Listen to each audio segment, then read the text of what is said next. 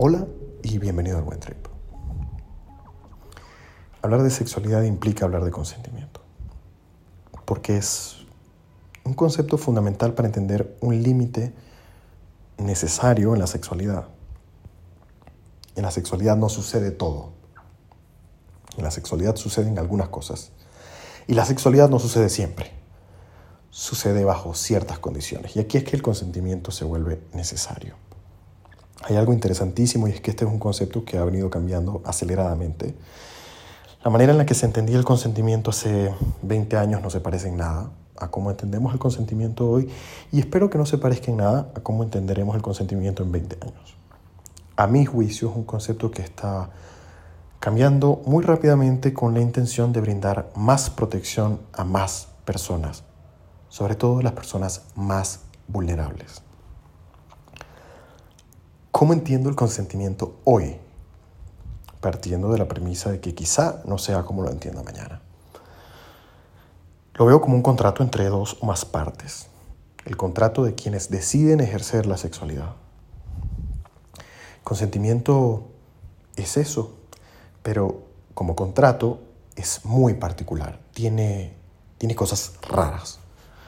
La primera es que no siempre es un contrato explícito por vía de la palabra. Esto es extraño. Imagina que vas a comprar un, no sé, una casa y no hay nada escrito, ¿no? Lo mismo, en la sexualidad a veces no hay palabras. Y esto, para muchas personas, al menos en este momento histórico, está bien.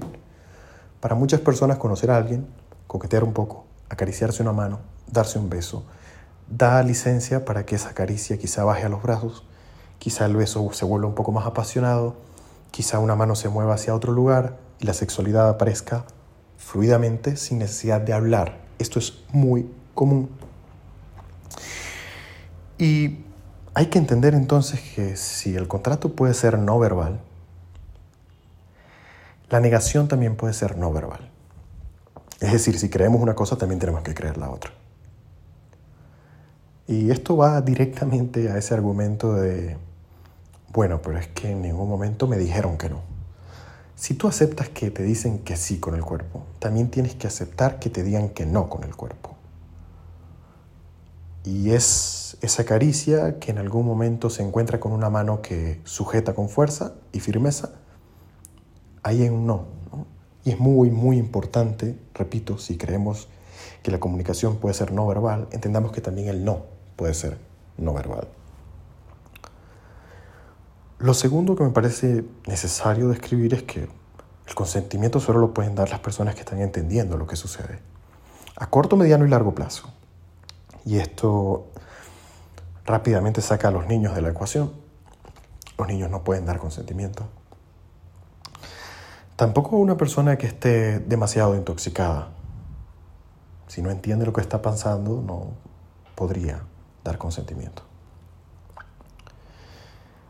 Luego hay algo que me resulta muy necesario describir y es que el consentimiento no es para todo ni todo el tiempo.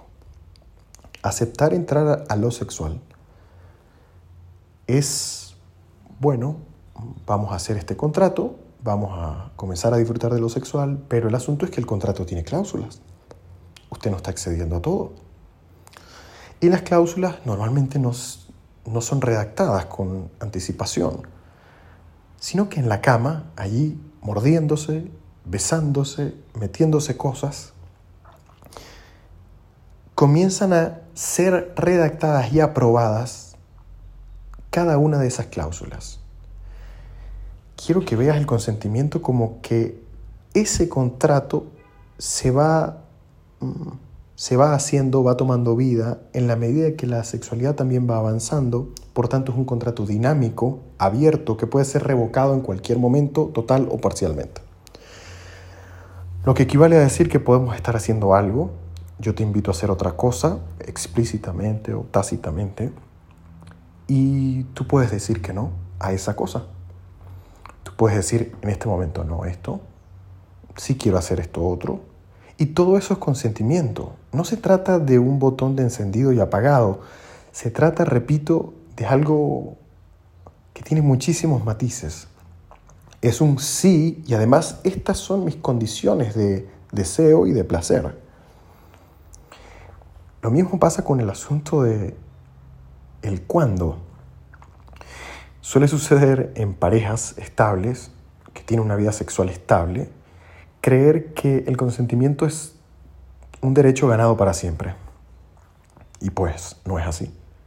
Cada vez que intentamos lo sexual, hay que hacer un acuerdo. Porque las condiciones pueden cambiar en cada encuentro sexual. Y aunque tengamos una relación y un anillo, es necesario renovar ese contrato. Porque aunque tengamos un vínculo, se necesita que ambos quieran.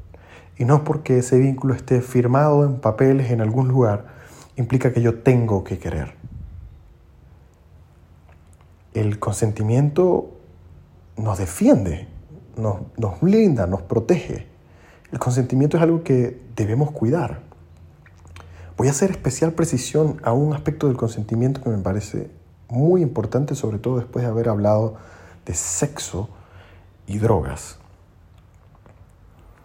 Y es que necesitamos hacer de esa comunicación constante, porque muchas personas deciden utilizar drogas para tener sexo, tomar alcohol, lo que sea, fumar cannabis, para ampliar los horizontes de sus sensaciones. Debemos redoblar los esfuerzos de comunicación para asegurarnos que uno, el otro está entendiendo lo que está pasando y dos, como pueden haber cambios en la manera en la que nuestra conciencia funciona, también todas esas cláusulas sean consideradas, porque a veces puede haber suficiente capacidad para indicar que quiero tener sexo y entender la sexualidad a largo plazo, pero quizá mm, con algunas copas cueste fijar algunos límites sobre ciertos aspectos de la sexualidad. Entonces, cuando hay sustancias involucradas, si has decidido de manera consciente tener sexo y el otro también, es muy importante redoblar esos esfuerzos, hacer un, un particular esfuerzo por querer escuchar lo que el otro tiene para decirme con sus palabras y con su cuerpo es, a fin de cuentas, el límite que permite contener al placer y no que se desborde hacia el dolor. Te voy a invitar a que pienses en eso, cuáles son los límites de tu placer y cómo los comunicas. ¿Cómo dices que no? Quiero que lo hagas consciente, que lo pienses. Cuando las cosas no te gustan en la sexualidad, ¿cómo sueles decir que no? Cuando las cosas te gustan, ¿cómo sueles decir que sí? Cuando alguien intenta acercarse de la manera en la que no te gusta, ¿cómo dices que no?